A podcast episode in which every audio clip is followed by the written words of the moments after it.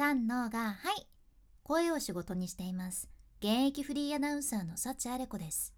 声を仕事にするラジオ。話し下手からフリーアナウンサーになれた幸あれ子があなたの声を生かす話し方のヒントをお届けします。今日は得する話し方。ダメな自分でも信頼感を与える秘訣というテーマでお伝えいたします。これね私がまさに今日本業の現場で出会った方から学ばせていただいたことじゃね。その方っていうのがある会社の経営幹部の方やったんやけど年齢がまあ50代ぐらいの男性でしてその方に会社のなんだろう取り組みについてインタビューさせていただく機会があったじゃ。んもうねもう初対面やったんやけど好印象も好印象で話し方もまあこれは人としてもほんと素敵やったし仕事の面でもわあこの方得する話し方されとるなーって感じやったけん今日はその好印象だった理由とともに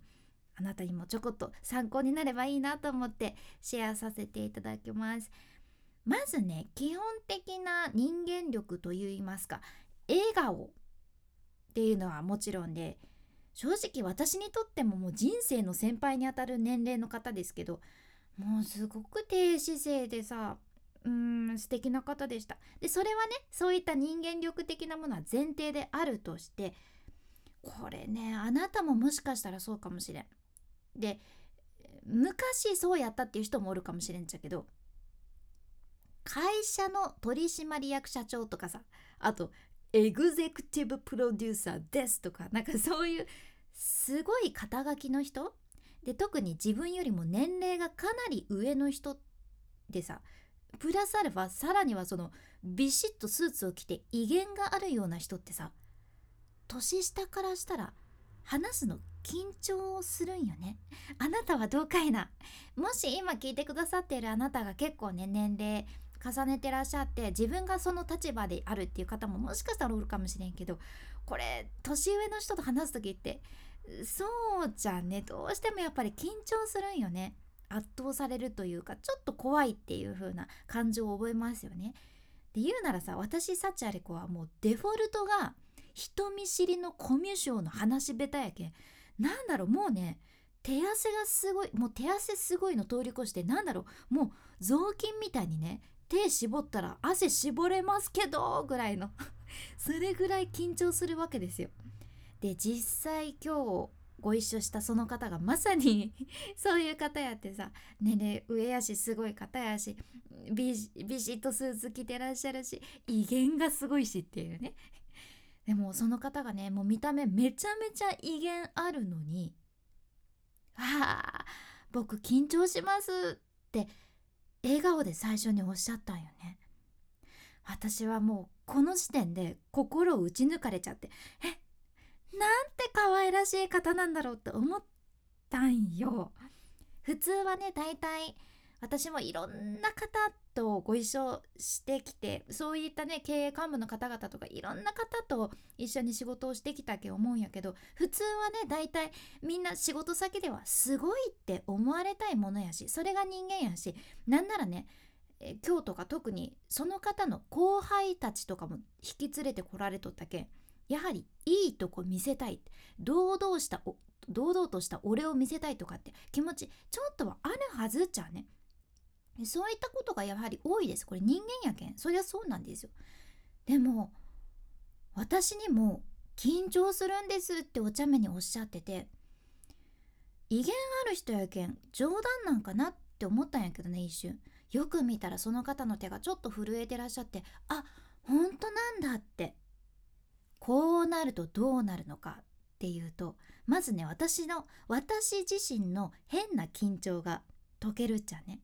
その方になんか失礼なことをして怒らせたくないとか余計な気持ちもなくなるしどっちかっていうとその方が緊張せずに安心して話しやすいインタビューにしようってお役に立ちたいってこっちもスイッチがカチッて入るじゃん。でねでねでねここからがまたポイントなんやけど本番インタビューする時に私これまた本当にびっくりしましてその方もちろんね手が震えて緊張してらっしゃったんよね。緊張するって言ってたからもう緊張は本当にされとったんやけど本番始まったらねその方の声そして話し方がめちゃめちゃ堂々とされててよかったよね、まあ、具体的に言うとしっかり信頼感のある声を出されて滑舌もよくってさらには早口に 早口になりすぎずにテンポもよくって常に口角も上がってらっしゃって私も話し方においてもすごく勉強になりました。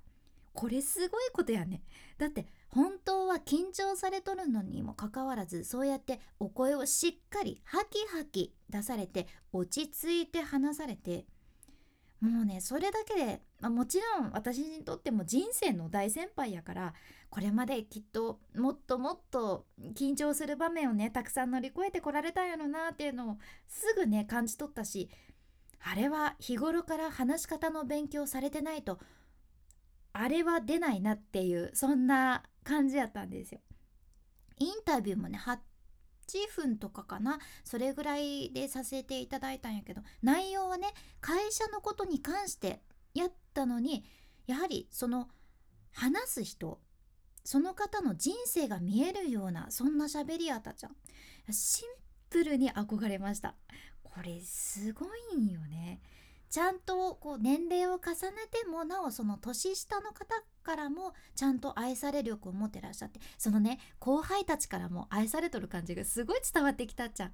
なんかこういじられてるしね後輩からも、まあ、だから愛されてるんだろうなっていうのも分かったしでもしっかり仕事ができますよっていうところは出すっていうでねもうでねが続きますがこれプラスアルファなんやけど私たちプロのしゃべり手って一応そういったインタビューをさせていただく時とかって話を伺う相手をしっかり見極めて言葉を選んでるんです。例えば本当にお相手がガチガチに緊張してもう全然余裕がなさそうやなっていう時にはやはりこちらも余計なことには触れずに決まってることだけをしっかり伺うとかねじゃないとそのお相手が何かこっちがポンってねアドリブで出した時に対応できないともっと焦って緊張するけんさできるだけそのお相手の状況に合わせて話すってことがあるじゃん。でも今日とかたとえ最初にその方が「僕緊張します」っておっしゃっててもその本番で話し方がもう堂々とされてたらこれ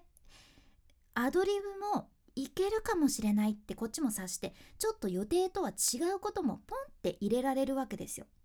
そしたらその人の素が出る瞬間っていうのがあってもっとその方の魅力を引き出せるっていうことがあるじゃんね。